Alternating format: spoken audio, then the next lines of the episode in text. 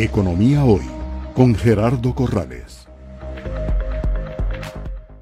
De fortalecimiento del control tributario. Es un nuevo proyecto de ley que modifica eh, algunas, algunos artículos del Código de Normas y Procedimientos Tributarios.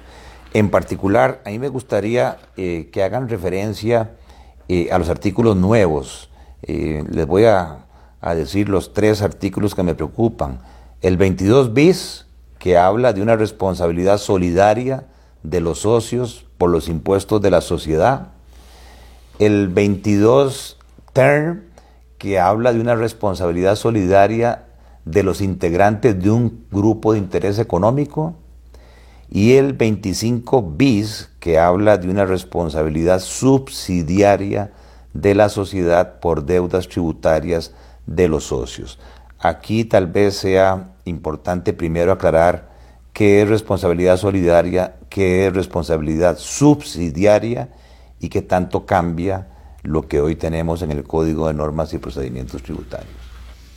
Sí, sí señor, con gusto. Eh, nosotros tenemos hoy una, una responsabilidad solidaria que es la que ha existido en el tema de las obligaciones contractuales toda la vida, ¿verdad? De que por disposición de la ley, ¿verdad?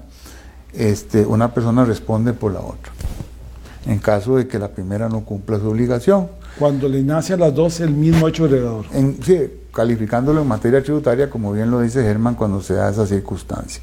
Ejemplos típicos, patrono trabajador. La administración puede irse en contra de uno o del otro, el que esté más gordito, pues ese le va a tratar de cobrar, y así sucesivamente. Y hay otros ejemplos en la legislación común, como padre con los hijos, el director de la escuela con los alumnos cuando están en el curso lectivo, las líneas aéreas con las valijas cuando se extravían, no importa si fue un desastre natural.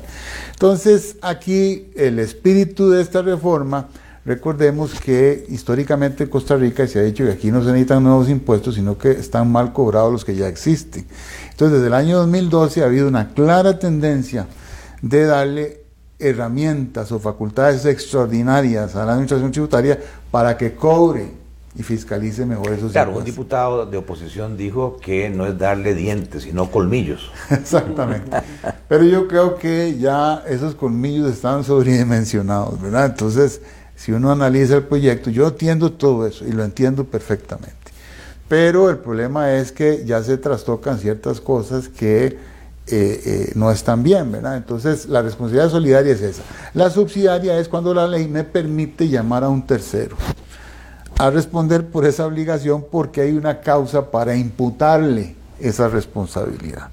Pero según la doctrina generalizada y pacíficamente aceptada, tiene que haber un acto de imputación. Eso no se puede hacer como una rifa. Ahora venga usted porque a pagar porque a usted le toca. No, no, señor. Tiene que haber alguna relación de nexo causal entre esas personas.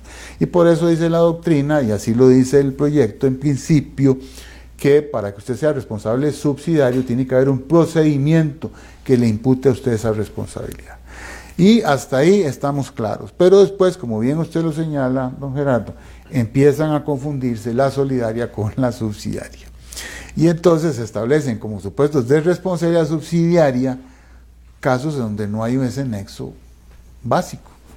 Entonces usted mencionó el socio respecto a la sociedad. Bueno, ahí dice hasta el monto de su aporte.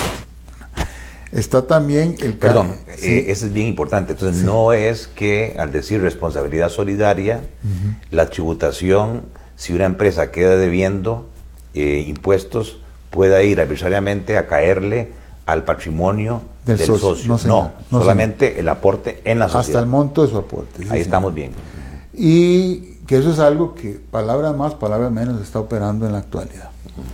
Después tenemos el, supuesto en donde este, se responde eh, la sociedad por el socio. El socio, digamos, incumple y la sociedad la llaman a cuentas y le dice, eh, tenemos el otro caso de los que usted mencionó, que es el famoso concepto de grupo. Grupo de interés. De interés eh, del grupo, ¿verdad? Entonces es un poco lo que la caja hace hoy en día cuando hay deudas con las cuotas obrero-patronales y entonces dice, bueno, usted pertenece a ese grupo de interés, le cobro a cualquiera de ese grupo.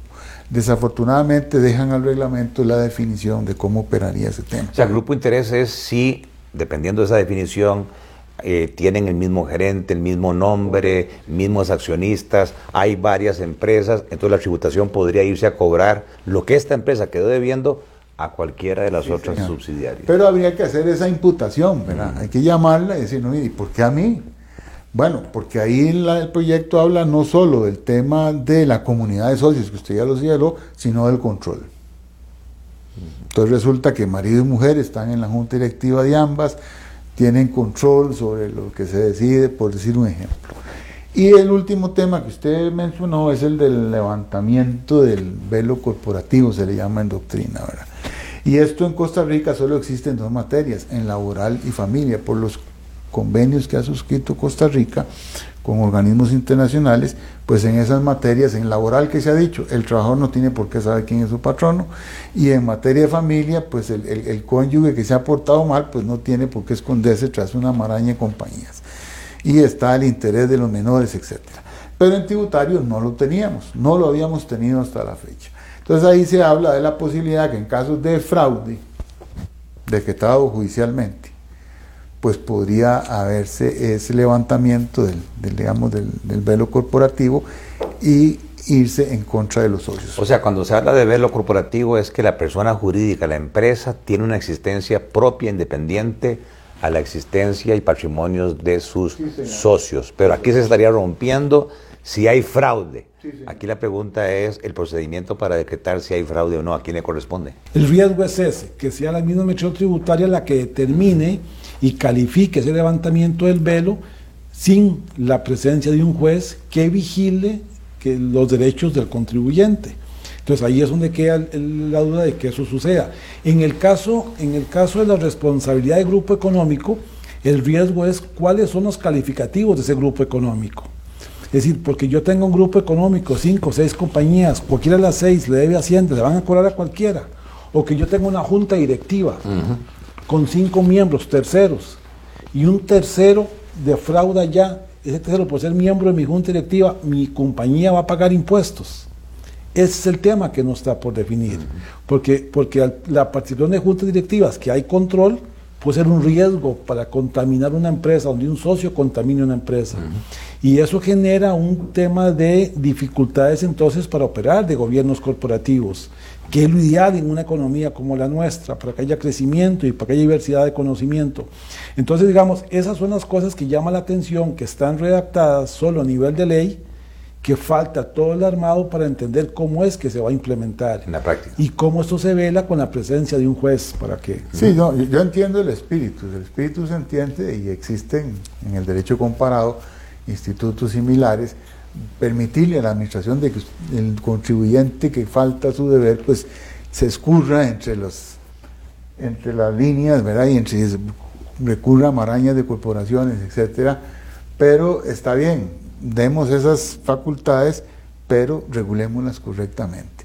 Y el otro problema que tiene este proyecto, que no está más a, a modo inventario, es que en muchas cosas se le dan facultades extraordinarias a la administración en lo que es el procedimiento de determinación de oficio, se acortan los plazos de manera importante, se establece la regla del silencio negativo en los recursos, de manera tal de que eso va a provocar que todo se judicialice, ¿verdad?